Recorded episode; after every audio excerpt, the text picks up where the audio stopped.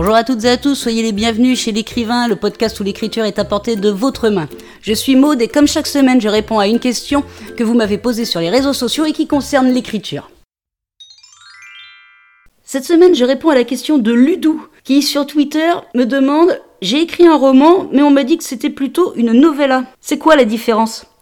Alors, Ludou, pour être clair, il y a trois catégories.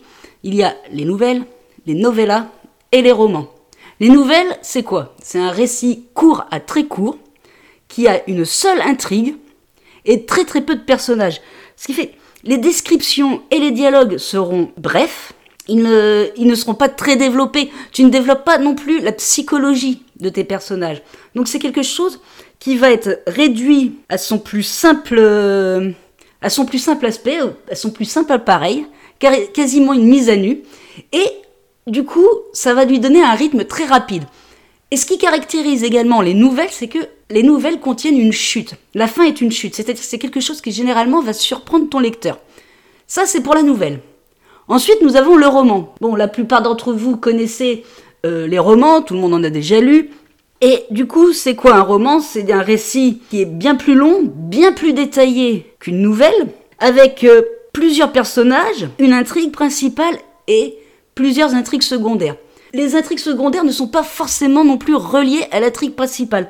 Et vous avez également dans vos romans développé les descriptions, les dialogues, la psychologie de vos personnages, toutes ces choses qui vont faire que vous allez avoir un rythme un peu plus lent, mais qui va permettre à votre lecteur de rentrer plus progressivement dans votre univers, mais de d'en comprendre mieux les rouages, d'avoir une vue beaucoup plus détaillée. Un roman, c'est une vue beaucoup plus détaillée de votre histoire.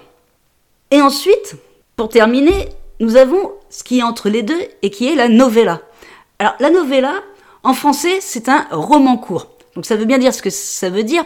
C'est un petit roman. C'est entre la nouvelle et le roman. Pour, vous donner un ordre d'idée, euh, la novella va comprendre entre 10 000 et 40 000 mots ce qui fait environ une centaine de pages. Hein. On dépasse pas les 110 pages avec une novella, après ça devient un roman. Et on descend pas en dessous des 70-80 pages, parce qu'après ça peut devenir une, grosse nouvelle. Donc c'est juste pour vous donner un ordre d'idée, mais en gros c'est ça, quoi.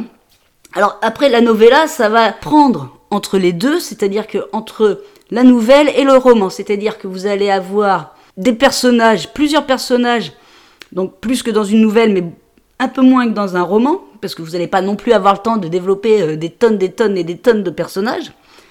Vous allez pouvoir quand même développer les descriptions, les dialogues, la psychologie des personnages, votre univers un petit peu quand même, sans non plus rentrer dans des détails infimes qui ne vont pas servir vraiment l'histoire. Dans la novella, vous avez une intrigue principale, vous pouvez avoir des intrigues secondaires, mais à la différence du roman, il faut que vos intrigues secondaires soient absolument reliées à votre intrigue principale. Donc, pas de quête faite par un autre personnage qui n'a rien à voir, pas de choses comme ça, pas une autre enquête sur un autre crime. Non, il faut que vos intrigues soient toujours réunies les unes aux autres. Donc les intrigues secondaires doivent avoir un lien avec votre intrigue principale. Au niveau du rythme, donc, la novella va avoir un rythme un peu plus lent que la nouvelle et bien plus rapide que le, roman. Vous n'allez pas pouvoir euh, tout, tout poser comme dans un roman. Vous n'allez pas non plus avoir besoin de couper et d'abréger comme dans une nouvelle. Donc c'est ça. Si vraiment, Ludou, tu veux euh, voir si ton manuscrit est un roman ou une novella, il te suffit de voir à peu près le nombre de mots que tu as.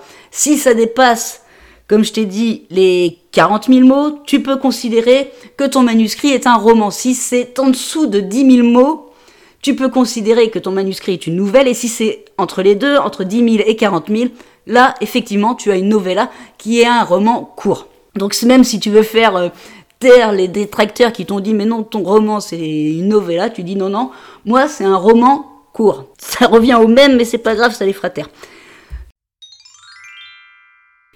Voilà pour la réponse de la question de cette semaine. Si vous avez envie d'apprendre l'écriture ou de développer un peu votre style, je vous offre une formation, tout ça gratuitement. Vous trouverez le lien en description de ce podcast. Si vous avez envie de me poser une question sur l'écriture, n'hésitez pas à me contacter sur les réseaux sociaux. Sinon, je vous retrouve la semaine prochaine pour la réponse à une nouvelle question.